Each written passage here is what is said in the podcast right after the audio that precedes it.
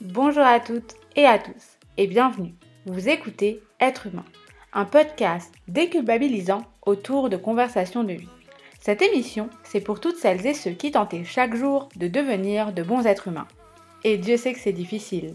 Alors, à vous qui vous questionnez quotidiennement, qui avez envie de débattre et d'échanger, en toute bienveillance bien sûr, cet espace est fait pour vous. Je suis Virginie Falzen, aka Mademoiselle Vie, pour celles et ceux qui me connaissent via mes réseaux sociaux, et après plus de 10 ans de blog, il était temps d'ouvrir le champ des possibles en débattant de la vie dans un espace non limité par les mots. Alors, tous les 15 jours environ, nous mettrons en lumière ensemble un thème fort qui, je l'espère, vous apportera quelques clés supplémentaires dans votre cheminement. Alors, je n'ai plus qu'à vous souhaiter une bonne écoute sur être humain.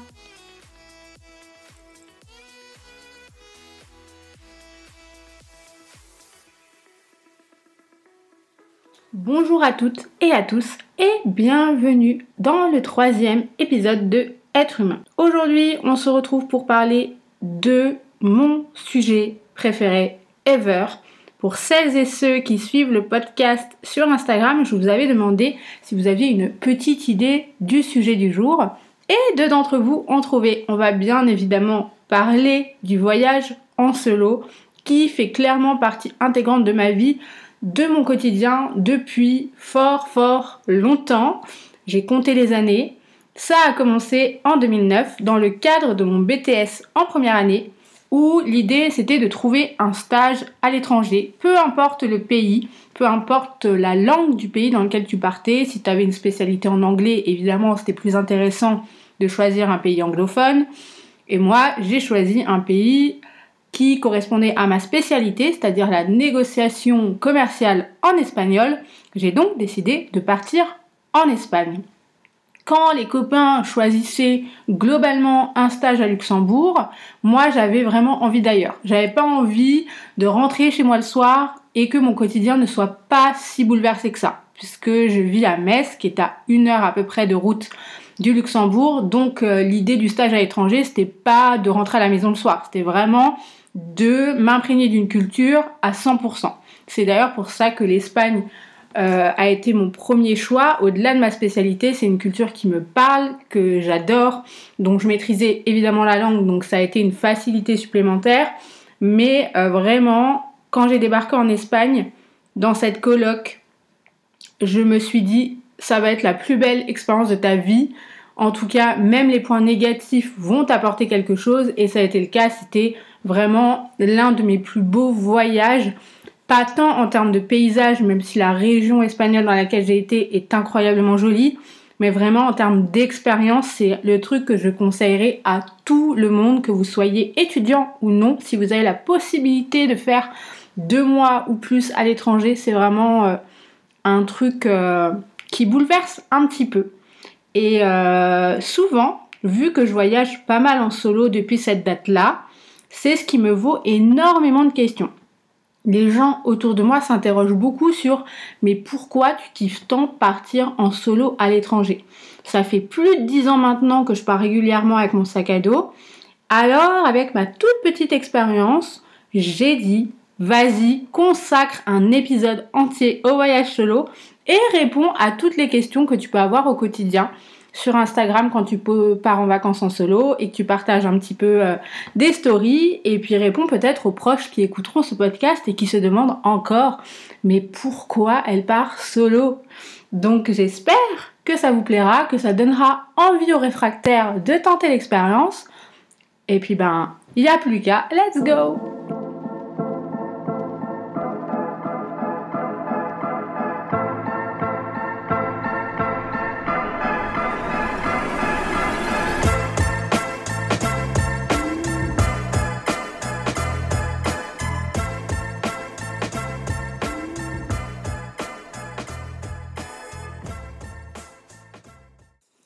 Déjà, en arrivant en Espagne, il faut savoir que j'ai ressenti une sensation hyper impressionnante, à savoir, j'avais l'impression d'être à la maison. J'étais extrêmement à l'aise, pourtant j'étais dans une région que je ne connaissais absolument pas, extrêmement peu touristique, avec globalement moins de population jeune que dans d'autres régions d'Espagne, puisque je suis partie en Galice dans le nord-ouest, qui encore aujourd'hui est extrêmement peu visitée, extrêmement peu recommandée d'ailleurs. On parle très peu de la Galice dans les blogs voyages par exemple. Et pourtant, je me suis sentie absolument à la maison. C'était euh, incroyable. Et euh, du coup, mon tuteur, quand il est venu me chercher à l'aéroport et qui m'a dit bon bah on va trouver un logement et qui m'a présenté cette propriétaire adorable et qui m'a dit ben voilà, euh, si tu l'acceptes, tu vas être en coloc pendant quelques mois ici. Est-ce que ça t'intéresse? Le travail, il est à deux minutes à pied. T'as tout à proximité, le supermarché en face, la petite boulangerie à deux minutes avec des churros à 1 euro. Qu'est-ce que t'en penses? Évidemment, j'ai dit oui direct. C'était trop cool et euh, le fait de me dire bon bah je vais être confrontée à moi-même et en même temps je vais devoir apprendre à vivre avec des autres personnes que je ne connais pas qui parlent uniquement espagnol. Donc du coup je vais être totalement en immersion. J'aurai quasiment pas euh, d'habitude euh, de la maison parce que je vais pas parler français que au travail ce sera espagnol et anglais.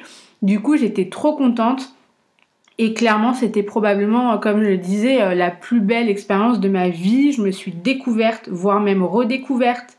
Le fait d'être avec moi-même, travailler dans un nouveau pays, faire soi-même ses courses, ses petits repas, vivre en coloc, ça m'a beaucoup apporté. Je me suis dit, ben ça, je veux continuer plus tard, autant que je le peux. Je, je pense que c'est devenu euh, un déclic à ce moment-là, quoi. Je me suis recentrée sur moi, j'ai adopté une certaine forme d'égoïsme finalement. Euh, moi qui adorais écouter les autres, les conseiller et qui n'aimais pas spécialement parler d'elle et ne pensais qu'à elle, et eh ben là euh, j'ai appris à le faire et je me suis rendu compte des bienfaits euh, que ça pouvait m'apporter et que ça pouvait apporter à une jeune fille de même pas 20 ans. Et je me suis dit mais ça je veux vraiment pas lâcher ce truc là de de faire des trucs pour moi. Et euh, c'est pas pour ça que, c'est pas bien. Au contraire, c'est important de penser à soi.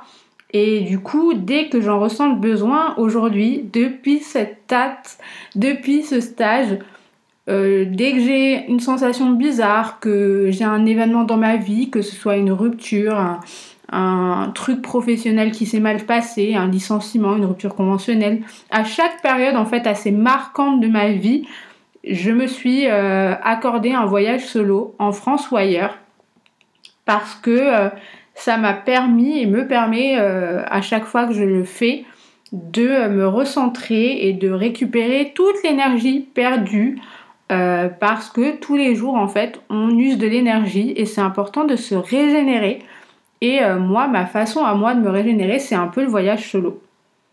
Mais du coup, la première question que tout le monde me pose justement, c'est mais comment en fait tu te lances?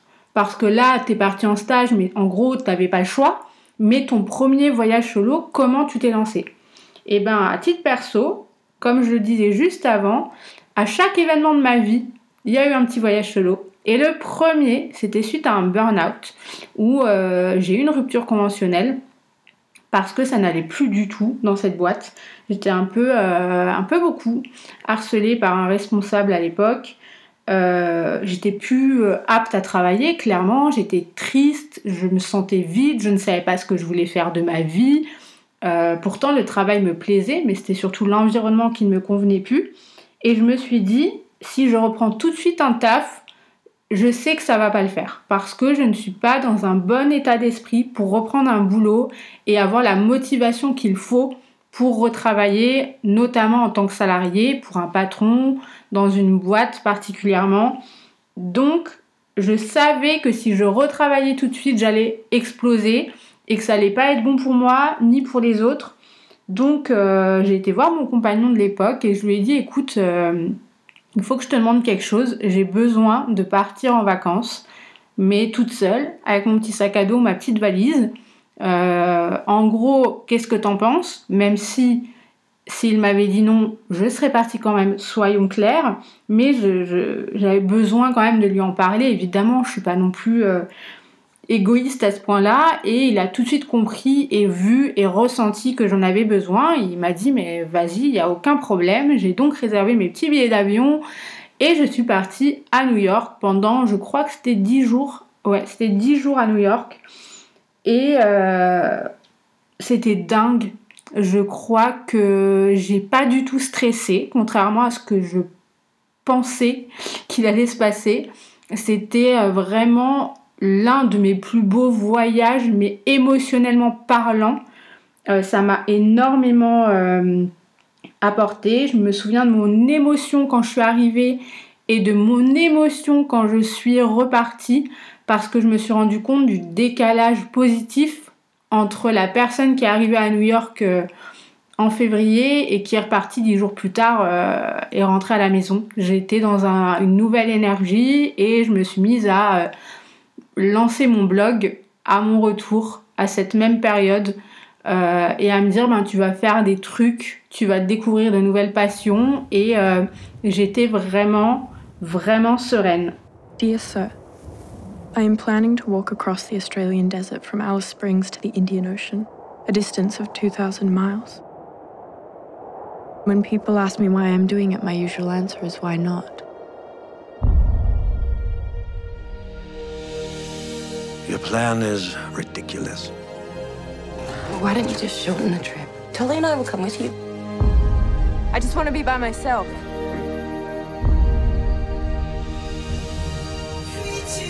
You must be mad, girlie. You know, that's about 2,000 miles. Six months of hard walking. You want to die out there or something?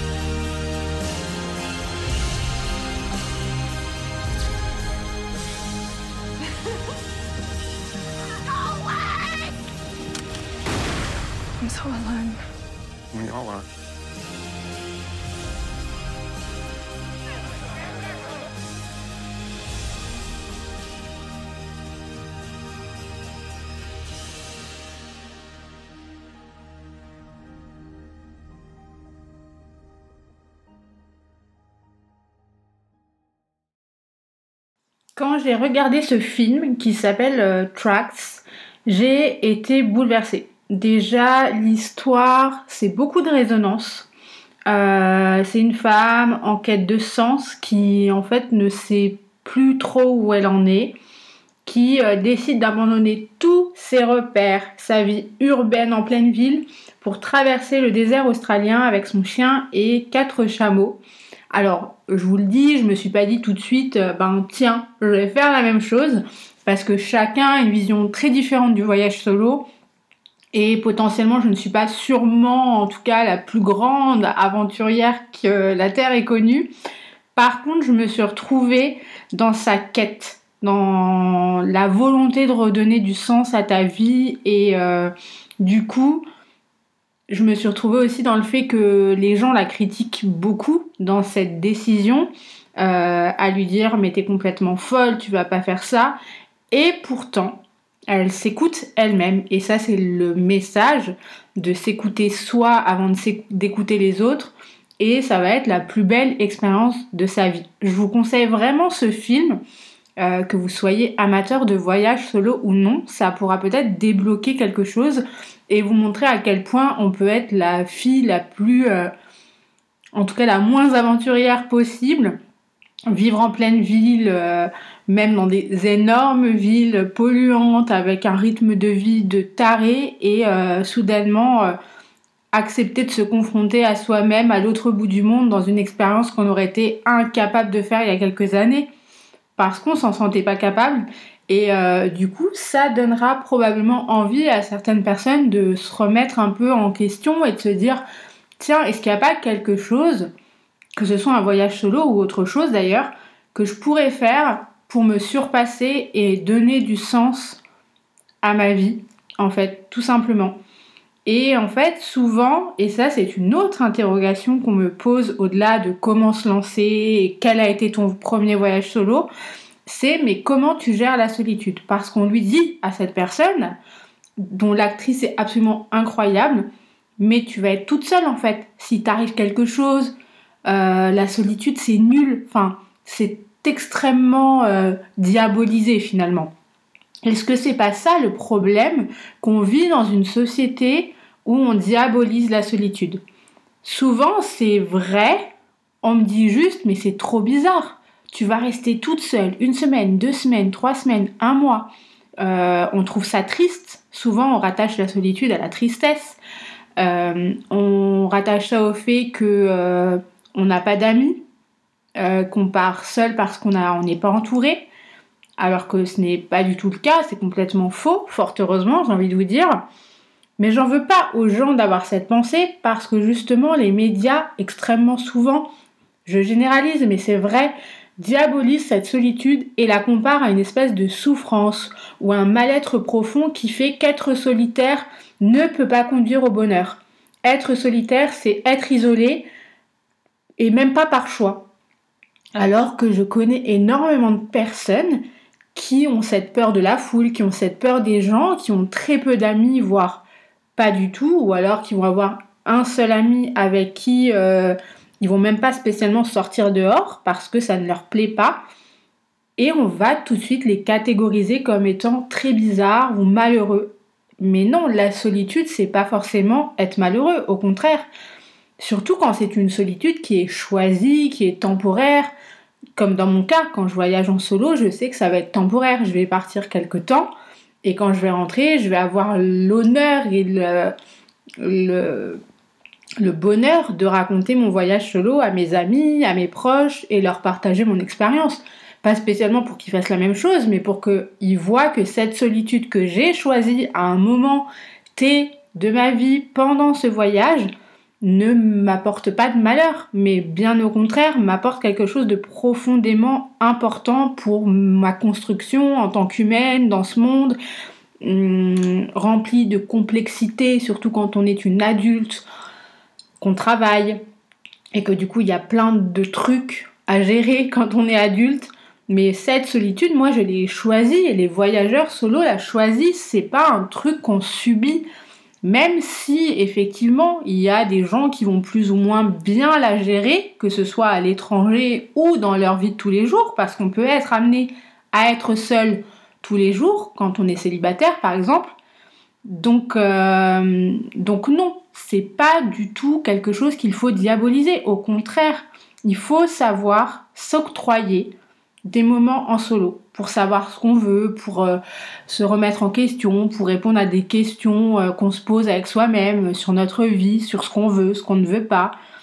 Et euh, du coup, la solitude, je la ressens pas du tout quand je suis en, en voyage solo. c'est vrai que ben, je fais des rencontres déjà, beaucoup plus facilement que si j'étais avec des gens parce que tu es plus ouvert quand tu es toute seule, ça c'est clair et net. Et euh, c'est des rencontres que tu n'aurais probablement pas faites si tu étais accompagnée. Et euh, surtout, ça c'est une, réponse que je donne souvent, au-delà des rencontres, tu n'es jamais vraiment seule en voyage. Admettons, je pars toute seule dans un musée et je vais observer les œuvres, je vais tourner la tête, je vais rencontrer quelqu'un qui va observer une autre œuvre à côté de moi et qui va m'adresser la parole pour x, y raison. Euh, est-ce que t'as pas l'heure? Et de fil en aiguille, tu te retrouves à parler avec cette personne et euh, de fil en aiguille aussi, va te dire, il ou elle va te dire, ah bah écoute, on est seuls toutes les deux, tous les deux, est-ce que ça te dit pas qu'on aille boire un verre? Et c'est souvent comme ça que ça se passe. En tout cas, dans mon expérience, à chaque fois que j'ai voyagé seule, c'est là où j'ai fait le plus de rencontres et tous les voyages que j'ai fait avec des amis ou euh, des compagnons, je n'ai fait aucune rencontre, je crois pas, non, non, je réfléchis en même temps, mais non, je n'ai fait aucune, aucune rencontre. En voyage solo, on crée du contact constamment. Les gens viennent vers vous, vous allez vers eux plus facilement. Donc en fait, il faudrait peut-être arrêter à un moment donné, d'estimer que la solitude est une tare. Et euh, oui, il y aura potentiellement des petits moments où vous allez être seul et vous allez penser à cette solitude. Peut-être en voyant un sublime paysage, vous allez vous retourner et il y aura personne à côté de vous. Pas d'amis, pas de proches. Mais ce truc-là, vous allez le partager par message, par exemple. Envoyer une petite vidéo à votre famille. Euh, moi, c'est ce que je fais. J'ai un groupe WhatsApp avec la famille ou avec les amis. Et je leur dis, ah tiens, regarde, ça c'est extraordinaire. Qu'est-ce que t'en penses? Potentiellement, pour aller le voir ensemble plus tard, quoi. Et vivre le voyage avec quelqu'un d'autre après. Mais vous le vivrez différemment. Mais en aucun cas, la solitude ne doit être un frein et un obstacle à vos envies de euh, voyager solo. Voyage, voyage.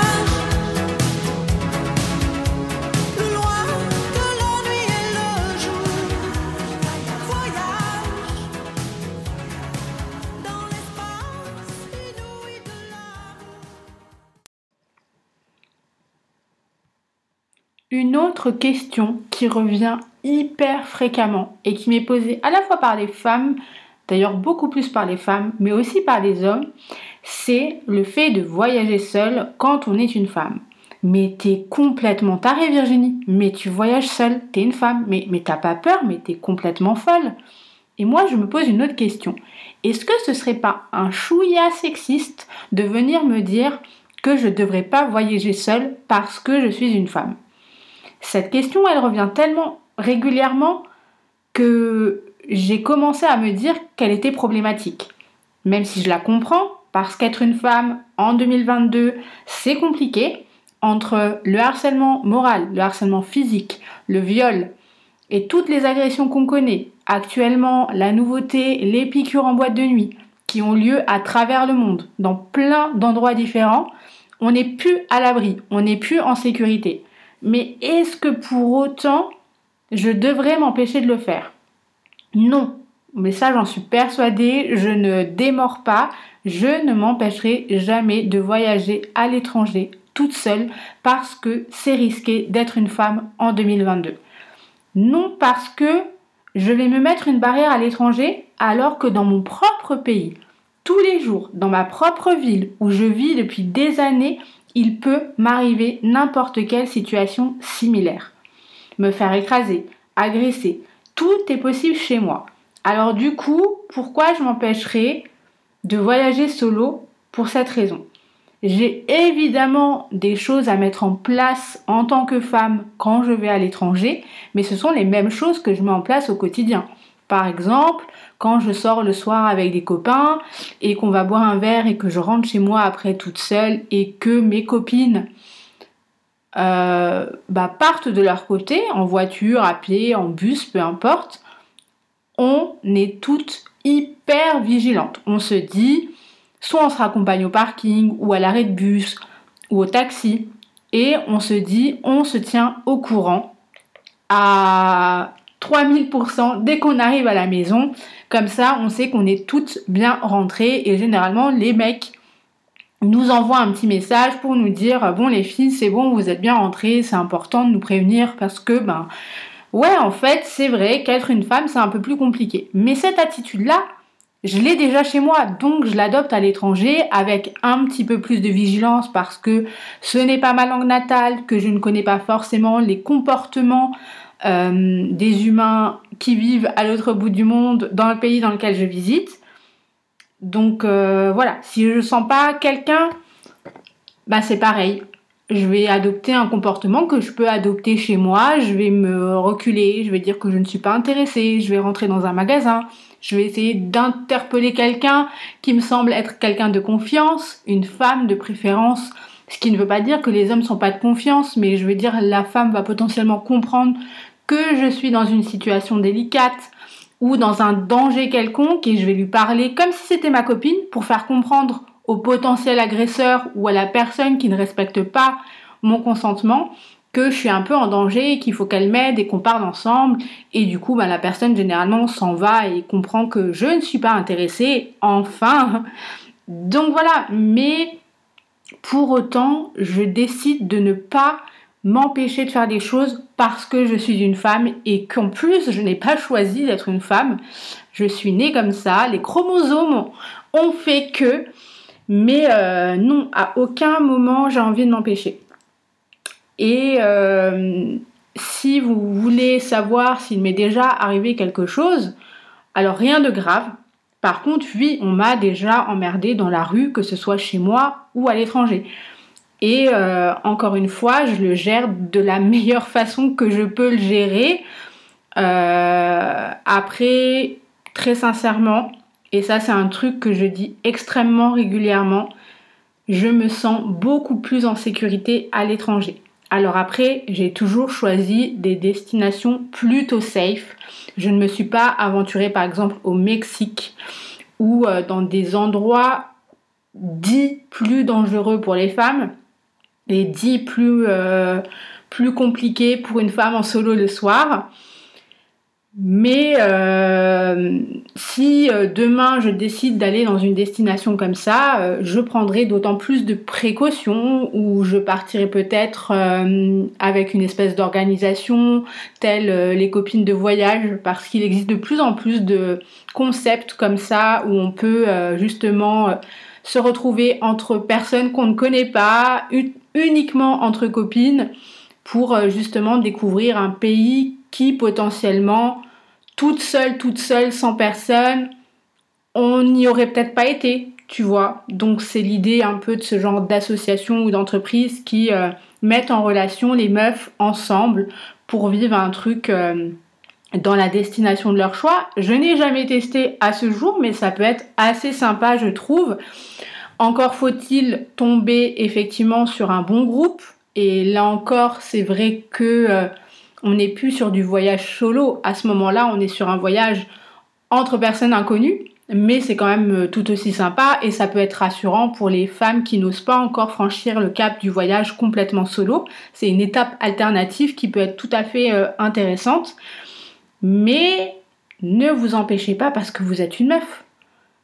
Parce que vous passez probablement, euh, ou même pour pas dire à 3 milliards de pourcents sûr, mais ça c'est mon expérience qui parle, à côté du plus beau souvenir de votre vie.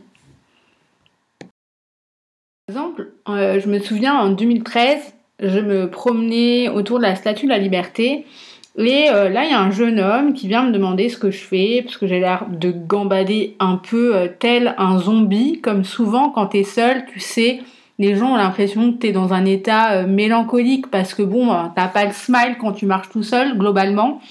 Et euh, de fil en aiguille, du coup, on vient à discuter euh, de ce qu'on fait, de nos métiers, de nos compagnons de l'époque, euh, de nos passions. Et le soir, il m'invite à le rejoindre, lui et ses potes, à Times Square pour manger une glace. En plein hiver, ne cherchez pas à comprendre. Moi-même, je ne me suis pas posé la question quand il m'a dit allez manger une glace. Je pensais que c'était une façon de dire aller boire un verre, mais genre aux États-Unis. Mais pas du tout. On a vraiment été manger une glace et quand on est sorti du bordel, parce qu'on pouvait pas consommer sur place, il neigeait les gars. Il neigeait tellement qu'on a dû tous se retrouver. Euh, je crois que c'était euh, près du magasin Sephora de Times Square, abrité euh, via l'espèce de toit et à être comme des gogoles avec notre glace à la fraise ou je ne sais plus quoi. Et du coup, on a commencé à parler et on s'est dit ben c'est un peu dommage d'être sous la neige, est-ce qu'on pourrait pas profiter de la soirée, d'être ensemble Et j'ai eu un super feeling avec eux et euh, c'était que des mecs, je précise. Et j'aurais très bien pu me dire putain c'est que des mecs, c'est chelou quoi. Il m'invite à bouffer une glace avec ses potes, je les connais pas et il veut qu'on passe la soirée ensemble. Genre, euh, on aurait pu se dire, et je pense que si j'avais demandé à mes potes à ce moment-là, ou même à mon conjoint, euh, il m'aurait dit, mais euh, c'est le red flag, quoi, mais t'es complètement malade, ma pauvre fille, t'es toute seule, quoi. Et encore une fois, j'estime que c'est pas une excuse, et que si j'avais pas senti ces mecs, j'aurais probablement décliné l'invitation. Bref, au final, ils m'invitent dans leur studio de musique, puisqu'en fait, ils étaient compositeurs et chanteurs, etc. Euh, dans le Queens, qui est un quartier qui, on va pas se mentir, euh, est pas. Alors, c'est pas qu'il est pas safe, mais genre pour une femme, le soir, Bon, après j'étais avec eux, je savais que le soir ils me raccompagneraient probablement. Bon, j'ai pas vu de risque. Voilà, je donc du coup j'ai tenté l'expérience en me disant ben voilà, euh, c'est des personnes cool, on a parlé, je les connais pas de ouf, on va pas se mentir, mais je me sens à l'aise et j'ai été. Euh, on a écouté de la musique. Il y avait leur sœur, euh, il y avait plein de meufs. ils faisaient des bières pong dans une salle, la musique dans l'autre salle. En haut, ben il y avait probablement les parents parce qu'on n'avait pas le droit d'y aller donc euh, du coup je suppose que c'était la famille puisque c'était ils étaient plus jeunes que moi.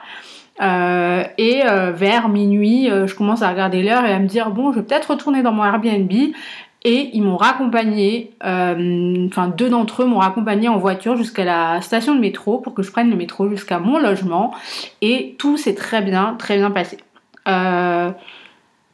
je pense que si je racontais ça à des gens qui potentiellement ne connaissent pas cette anecdote, ils me diraient que je suis folle, comme mon compagnon me l'a dit quand je lui ai raconté à l'époque. Mais c'est une rencontre que je n'aurais pas fait si j'avais été avec des gens. Et ça a été une super rencontre puisqu'aujourd'hui on continue de se parler sur WhatsApp, je prends des nouvelles, ils m'envoient leurs clips, leurs vidéos, et c'est super chouette et on, suit un peu, euh, même si c'est pas tout le temps, ce que deviennent les uns et les autres. Et euh, je trouve ça cool. Et euh, quand je raconte ça, le peu de personnes en tout cas qui sont au courant de cette anecdote me disent mais imagine, ça aurait été des malades. Imagine, t'arrives sur place et euh, ben il se passe quelque chose de grave quoi. Alors les gars, heureusement que je ne pense pas à mal dès qu'il m'arrive un truc de bien et que je ne pense pas au pire scénario non plus. Euh, que je suis un minimum euh, prévoyante et que ben, si je sentais que le comportement de l'un ou de l'autre aurait été plus que chelou, je serais partie à pied jusqu'au métro qui était vraiment pas loin. Et, euh, voilà, je, je préfère pas penser au pire scénario. Heureusement qu'on se lève pas le matin en se disant oh là là, là je vais peut-être me faire écraser donc je vais un petit peu plus regarder à gauche et à droite sur le passage piéton. Parce que sinon, je pense qu'on vivrait dans la peur constamment. Et j'ai décidé de ne pas vivre dans la peur. Après, c'est propre à chaque personne. Il y a des personnes qui n'auraient pas été euh, dans le Queens avec tous ces gars. Et je le conçois. Et c'est ok en fait. Il faut juste euh, se faire confiance. Et si on n'a pas confiance en la personne en face, on n'y va pas. Tout simplement, on ne lui parle pas. Euh, on peut être timide. On peut ne pas avoir envie de parler aux gens. On peut avoir envie de vivre un voyage solo sans rencontrer personne. Et ça, c'est vraiment propre à chaque individu.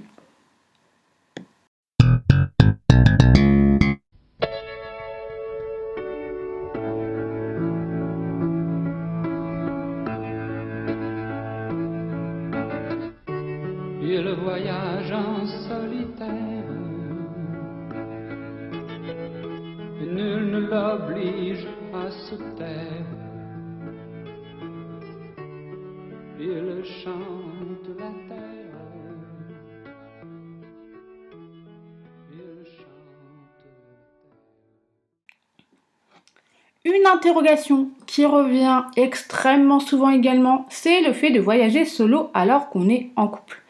Encore une remarque qu'on m'a faite euh, très souvent, puisque euh, ma dernière euh, plus longue relation, j'ai été en couple pendant 8 ans et demi avec cette personne, et donc je lui ai entre gros guillemets, imposé le fait que j'aimais voyager solo. Donc je m'octroyais environ un à deux voyages en solo par an. Et ça a toujours surpris mon entourage. Euh, plus ma famille d'ailleurs que mes amis qui m'ont connu comme ça et qui savent que euh, c'est quelque chose dont j'ai besoin. Mais c'est vrai que ma famille a toujours trouvé ça un peu égoïste, un peu bizarre. Je me souviens d'une phrase que ma grand-mère m'avait dit mais comment il va se faire à manger? Fort heureusement, il n'a pas besoin de moi, mamie, ne t'en fais pas. Mais c'est vrai que c'était assez perturbant pour les autres euh, que je sois en couple, que je vive avec cette personne et que je décide malgré tout de partir. Je ne pense pas que mon ancien compagnon prenait ça pour de l'abandon. Euh, la seule chose qu'il médite à l'époque, c'est qu'effectivement, lui, il ne se voyait pas voyager solo parce que ce n'est pas sa personnalité, que ce n'est pas son tempérament, mais est-ce que ça voulait dire que moi je devais m'en empêcher? Ben non, puisque je l'ai fait pendant 8 ans et demi et que ça s'est très bien passé et que euh, quand je le quittais, ben forcément j'étais un peu triste parce que quand tu es amoureux, tu vas quand même t'éloigner de la personne que tu aimes, donc euh, voilà. Mais j'étais d'autant plus heureuse de le retrouver au final. On avait plein de choses à se raconter, j'avais plein de choses à lui montrer, des petits cadeaux à lui donner. C'était un espèce de truc qui empêchait une routine dans un couple. Et souvent, on me disait aussi, mais tu veux pas voyager avec lui? Mais jamais on s'est empêché de voyager ensemble. On s'octroyait même plus de voyages ensemble que moi toute seule. Et euh, on a vécu des superbes souvenirs en voyage ensemble. Mais simplement, je pars du principe, et je partais à l'époque de ce principe-là aussi, que s'il ne souhaitait pas partir avec moi, qu'il n'avait pas les dates, que son employeur ne lui avait pas accordé ses congés ou qu'il n'avait pas le budget tout simplement, alors que moi je pouvais, eh bien, je, partais. Est-ce que j'aurais dû attendre qu'il change d'avis, qu'il ait ses dates, qu'il ait le budget? Je pense pas. En tout cas, c'est pas ma vision du couple. Et effectivement, ça dépend des gens. Peut-être que euh, si je parle encore de ça à mes parents, ils me diraient mais moi je me vois pas partir sans ton père, moi je me vois pas partir sans ta mère. Mais ça c'est vraiment propre à vous. Si vous êtes en couple avec quelqu'un qui est hyper compréhensif et qui vous dit mais vas-y pars, pourquoi vous vous en empêcherez? Et par contre, si ça dérange votre conjoint ou votre conjointe, ben peut-être expliquez-lui ce que ça pourrait vous apporter de le faire, pourquoi vous en avez besoin, et il changera peut-être un peu son fusil d'épaule en se disant il ou elle en a besoin et moi je suis là pour là ou le rendre heureux, donc je vais ben l'accepter quoi et me dire ben si c'est un besoin presque vital ou viscéral parce que moi en tout cas c'est le cas pour moi, ben ouais, qui je suis pour lui empêcher en fait? Parce qu'avant d'être en couple, on est un être humain, tout seul. On est dans ce monde seul. Donc on a le droit d'avoir nos moments en solo et si ça passe par le voyage, et eh ben c'est cool. Et surtout, j'avais pas cette sensation d'être égoïste comme on pouvait me le dire parce que mon conjoint de l'époque, il avait son activité sportive qui lui prenait trois entraînements minimum par semaine, plus un match par week-end, quasiment sans exception, euh, sauf euh, trois périodes dans l'année où il y avait des mini-vacances, mais c'était quand même une concession que je faisais. Donc en contrepartie, il en faisait une de son côté en acceptant que je voyage solo. C'est aussi ça, le couple, c'est accorder à l'autre un besoin. Alors ouais, il y a des fois, ça me saoulait qu'il soit pas là trois entraînements par semaine, c'est trois soirs où t'étais seul, mais lui en contrepartie, il acceptait que je parte à l'autre bout du monde avec mon sac à dos. Donc en fait, je pense que c'est une histoire d'équilibre. Euh, et du coup, c'est dommage de s'empêcher parce que la norme voudrait que euh, si tu es en couple, ben tu fais tout en couple. Sauf que ça, c'est pas ma vision des choses. Et euh, ça ne sera d'ailleurs jamais. Et je trouve ça dommage d'avoir cette pensée. Mais c'est juste que oui, c'est un modèle actuel. Et quand tu vas au-delà de ce modèle, ben ça dérange parce que c'est pas la normalité entre gros guillemets. Mais non, on ne se limite pas parce qu'on est en couple. En tout cas, moi, je ne me suis jamais limitée. Mais après, c'est en fonction de votre couple, de comment vous fonctionnez. Euh, mais on va pas se mentir, hein, ça m'est déjà arrivé de culpabiliser parce que je trouvais que j'avais cette chance de pouvoir voyager solo. Et euh, une fois arrivé sur place, euh, je me disais putain ben ouais je l'ai laissé seul, il n'est pas habitué à la solitude et surtout il n'aimait pas ça. Donc euh, moi ça me dérange pas mais lui c'est pas trop son cas. Du coup c'est vrai que ça m'est arrivé de culpabiliser un peu mais je me dis que quand je voyais comment je me sentais après un voyage solo et comment lui me retrouvait en rentrant à la maison, ben ça avait pas de prix au final de se dire que t'étais heureuse. Et je pars du principe que si je suis heureuse, je suis capable de rendre quelqu'un heureux, tout simplement. Donc euh, pour moi, c'est essentiel de continuer à rester moi-même, que je sois en couple ou pas. Ça me désole que tu t'affliges une marche de 1500 km rien que pour... Finis ta phrase. Pourquoi je m'inflige tous ces kilomètres? Bon voyage, Cheryl. Turn away from the sound of your own voice. Et la solitude Je me sens beaucoup plus seule dans la vraie vie. Ça a dû être une sacrée rupture. Oui, enfin, rupture, c'est un euphémisme. Je vous aime tellement. tu me manques. Oh, tu me manques, mon Dieu. Ma mère, c'était l'amour de ma vie. Vous êtes héroïnomane et vous couchez avec le premier venu.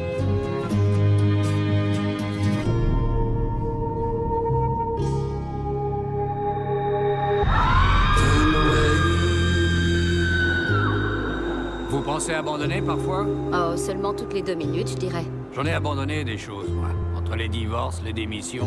Et vous avez des regrets? Oh, mais j'ai pas eu le choix. Sur mon chemin à moi, il n'y a jamais eu de croisement.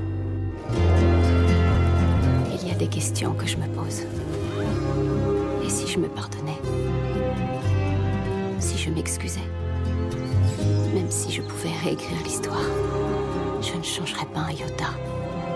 Et si c'était mon passé? Qui m'avait guidé jusqu'ici.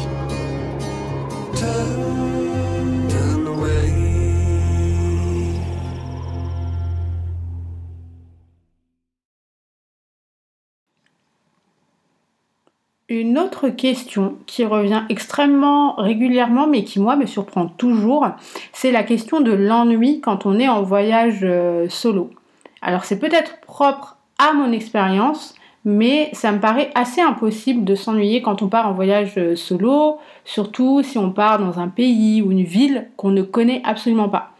Euh, bah, pour plein de raisons, euh, déjà, tu pars dans un endroit que tu ne connais pas, où il y a potentiellement énormément de choses à découvrir, donc la sensation d'ennui ne peut pas arriver. En tout cas, si tu prévois de visiter des musées, de visiter plein de- d'endroits, de, quartiers, de t'imprégner de la culture en allant dans des bars spécifiques, en allant dans des lieux euh, de culte par exemple, tu ne peux pas ressentir l'ennui. Tu vas vite être occupé, tu vas avoir un petit planning euh, assez chargé.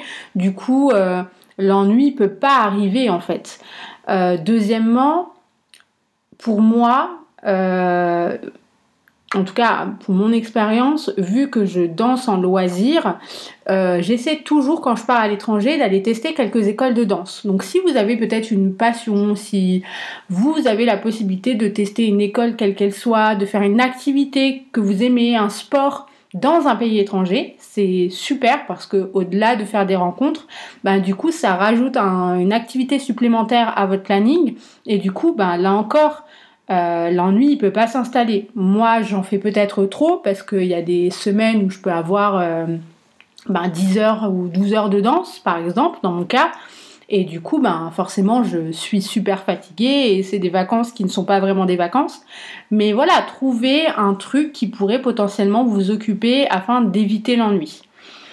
Le reste du temps ben consacrez-le euh, à rencontrer des gens quoi je sais pas euh, vous laisser porter un peu euh, aller découvrir potentiellement des choses que vous n'aurez peut-être pas été voir chez vous, euh, vraiment vous imprégner justement, je le disais, de la culture. Du coup, l'ennui, vraiment, avec la meilleure volonté du monde, il peut difficilement, difficilement arriver. Euh, peut-être quand vous allez manger au restaurant, parce que c'est vrai que là vous êtes tout seul avec votre assiette en face de vous. Mais moi justement, je comblais un peu euh, le fait d'être seul à une table de restaurant en écrivant en mangeant, en dessinant un peu, en étant un peu sur mon téléphone pour donner des nouvelles à la famille, aux amis. Et du coup, c'est des moments un peu euh, plus cool physiquement où tu vas rien faire de spécial et où tu vas en profiter pour justement donner des nouvelles. Et justement, le fait de donner des nouvelles à ta famille, tes proches, ben ça va combler ce petit ennui euh, potentiel que tu peux avoir à ce moment-là et euh, peut-être aussi cette mélancolie qui peut s'installer euh, si tu manges tout seul justement et où tu es plus propice à réfléchir et à te poser énormément de questions. Et euh, du coup, j'en viens à une question également, une des dernières, ça y est, on arrive à la fin de ce podcast, qu'on me pose extrêmement souvent, c'est qu'est-ce que le voyage solo t'a apporté?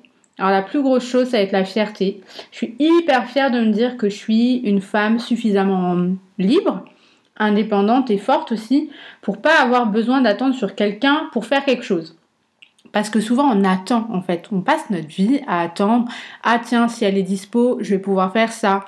Mais en fait je pars du principe que ben si j'ai envie de le faire et qu'en plus personne n'est dispo ou j'ai envie de le faire seul, ben je vais le faire. Je vais pas attendre euh, mille ans. euh, putain la vie est tellement courte que les gars, euh, j'avoue moi j'ai pas tendance à me dire faut d'abord que je joue avec les copains. Je le fais seul. Si j'ai passé un bon moment, je reproduis l'expérience. Sinon, ben, tant pis, ça aura été une mauvaise expérience, ça aura pas été si dramatique que ça. Mais voilà, je le ferai plus. Mais j'ai pas envie d'attendre en fait. Et ça, c'est cool parce que du coup, on, se dépasse, on est livré à soi-même.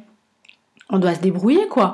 Euh, demain, il y a une galère à l'aéroport ou euh, à la gare et que je suis toute seule, ben, tant pis, je me débrouille, je prends un taxi, je change mes plans, je réorganise le truc. Ça m'est déjà arrivé de devoir tout, euh, réorganiser euh, le process, mais c'est pas grave. Au moins, je suis débrouillard, quoi. Et je me dis, j'ai pas besoin euh, d'attendre que je sois en couple ou d'attendre que j'ai plein d'amis qui soient dispo pour m'aider à réaliser des rêves ou des projets, quoi. Ça, c'est clair que c'est la première chose que ça m'a apporté, c'est ça. Ensuite, c'est l'apprentissage parce que j'ai appris énormément de choses sur moi-même. J'ai répondu à plein de problématiques que je pouvais me poser. Est-ce que je suis vraiment heureuse? Parce que ça, c'est une question qu'on qu'on pose jamais aux autres. Mais est-ce que tu es vraiment heureux dans ta vie? Ça, c'est un truc qui m'intéresse en fait. J'ai envie que mes amis soient heureux, donc j'ai envie de l'être aussi. Et euh, du coup, je me suis posé souvent cette question en voyage. Est-ce que là, tout de suite, je peux dire que j'ai accompli plein de choses? Est-ce que je peux dire que j'aime mon métier? Est-ce que euh, c'est pas le moment d'accomplir des projets? Et j'en viens au troisième truc génial que ça m'a apporté, c'est que pendant les voyages en solo que j'ai fait, j'avais plein d'idées. Franchement, les gens sont inspirants, les paysages sont inspirants, les expériences de vie là-bas sont inspirantes. Et euh, toutes ces trucs, ces notes d'écriture dans des carnets m'ont permis de développer des petits projets. Par exemple, j'ai ouvert un compte Instagram de photos argentiques et je me suis mis à l'argentique à l'étranger. J'ai créé ce podcast. L'idée euh, date d'il y a très longtemps. J'ai mis énormément d'années à le, à le faire et à me lancer, mais ça a été pensé pendant un voyage à l'étranger. Donc en fait, euh, on prend plus le temps parce qu'à la maison, on a tellement de travail et de préoccupations qu'on procrastine un peu sur les autres trucs qu'on aimerait faire.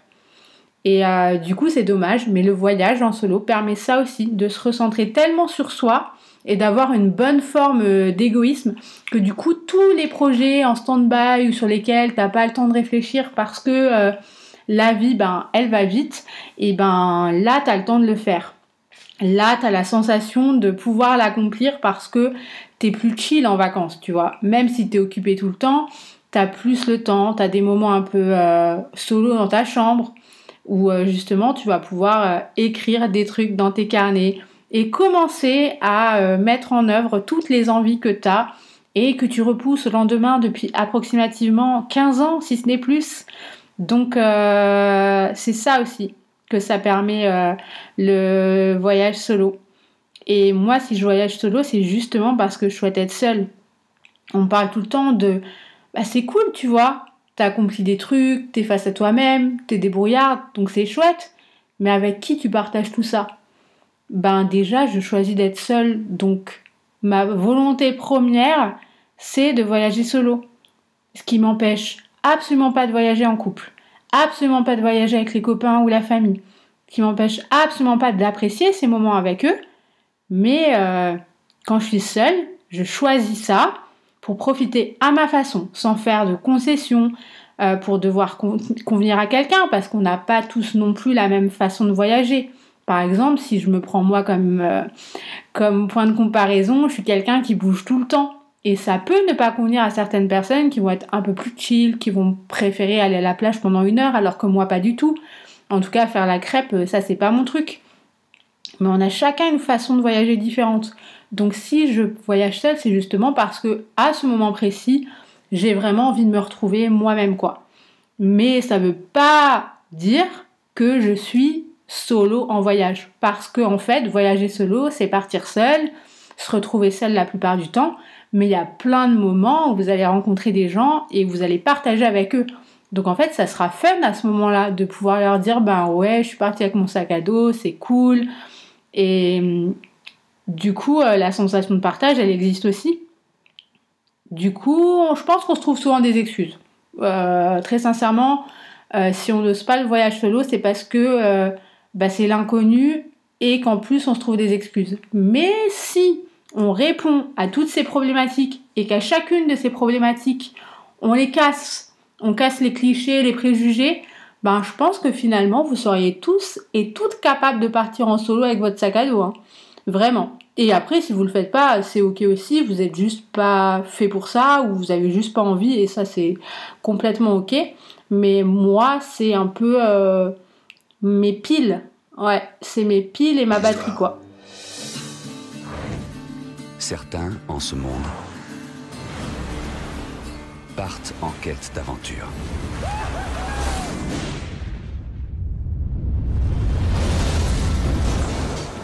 Christopher McCandless était parti en quête de lui-même. Alors t'es un cuir. Un cuir? Ouais, c'est comme ça qu'on appelle ceux qui font la route sans véhicule. Tu crois pas que tu devrais faire des études ou te trouver un boulot pour gagner ta vie? J'ai qu'un seul projet. Je pars en Alaska. Alaska, Alaska? Ou une ville en Alaska? Je veux me perdre au fin fond de la nature. La vie sauvage. Une fois qu'on est perdu loin de tout, on fait quoi Dis-moi, on fait quoi loin de tout? On vit tout simplement. J'ai lu quelque part qu'il est important non pas d'être fort, mais de se sentir fort. De prendre une fois au moins sa propre mesure. Où sont tes parents? Ils vivent quelque part Est-ce qu'ils savent où tu es au moins?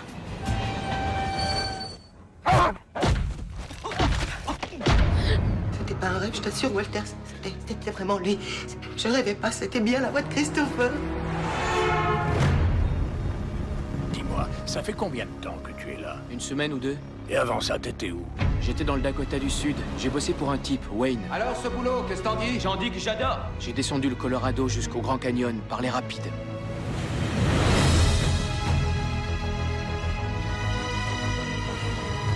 Et le N, qu'est-ce que ça veut dire Le Nord. Ta grande aventure en Alaska.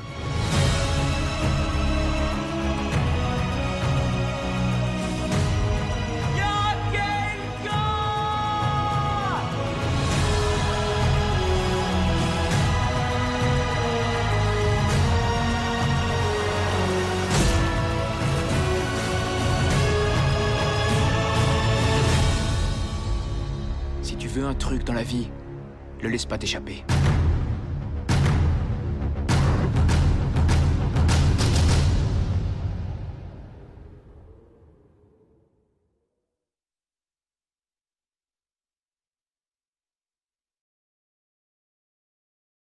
Avant de vous quitter, j'avais envie de vous donner des conseils euh, qui, je pense, vous permettront de vivre le meilleur voyage solo. Parce que si vous ne suivez pas ces conseils, j'estime presque que c'est des erreurs. Des erreurs que moi-même, parfois, en voyage solo, j'ai faites et qui ont rendu l'expérience peut-être un peu plus difficile.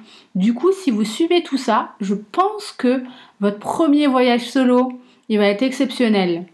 Le premier conseil, c'est de choisir une destination pas trop lointaine, ou en tout cas si elle est lointaine dans laquelle vous pensez que vous allez être à l'aise, où il y a un super climat, où euh, il n'y aura pas de difficultés, où vous maîtrisez la langue aussi, parce que ça, ça peut vous aider, même si vous n'êtes pas bilingue, d'avoir quelques notions. Ça vous rassurera et ça vous mettra dans un super climat. Le deuxième conseil, c'est de vous renseigner sur le pays dans lequel vous partez, de voir un peu la culture, la nourriture, comment vous adapter, comment sont les gens, comment sont euh, ben, les services, les musées, tout ce qu'il y a à faire, les activités. De vous faire un petit programme en fait en avance.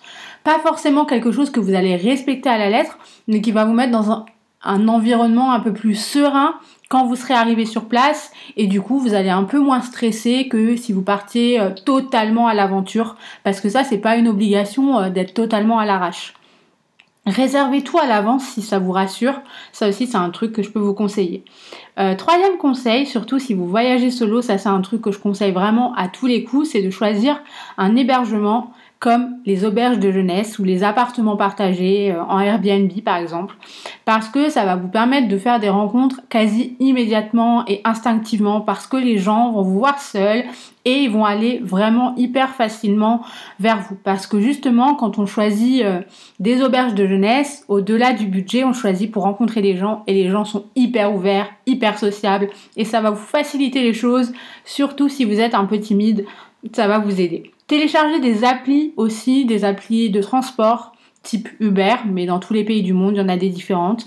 Et euh, des applis, par exemple, si vous êtes un peu stressé à l'idée d'être une femme en solo à l'étranger, telles que Nomad Heure, que je vous mettrai exactement euh, la description et le lien euh, dans la barre d'infos du podcast. ce sont des applis comme ça qui peuvent rassurer, avoir cette sensation de ne jamais être seule.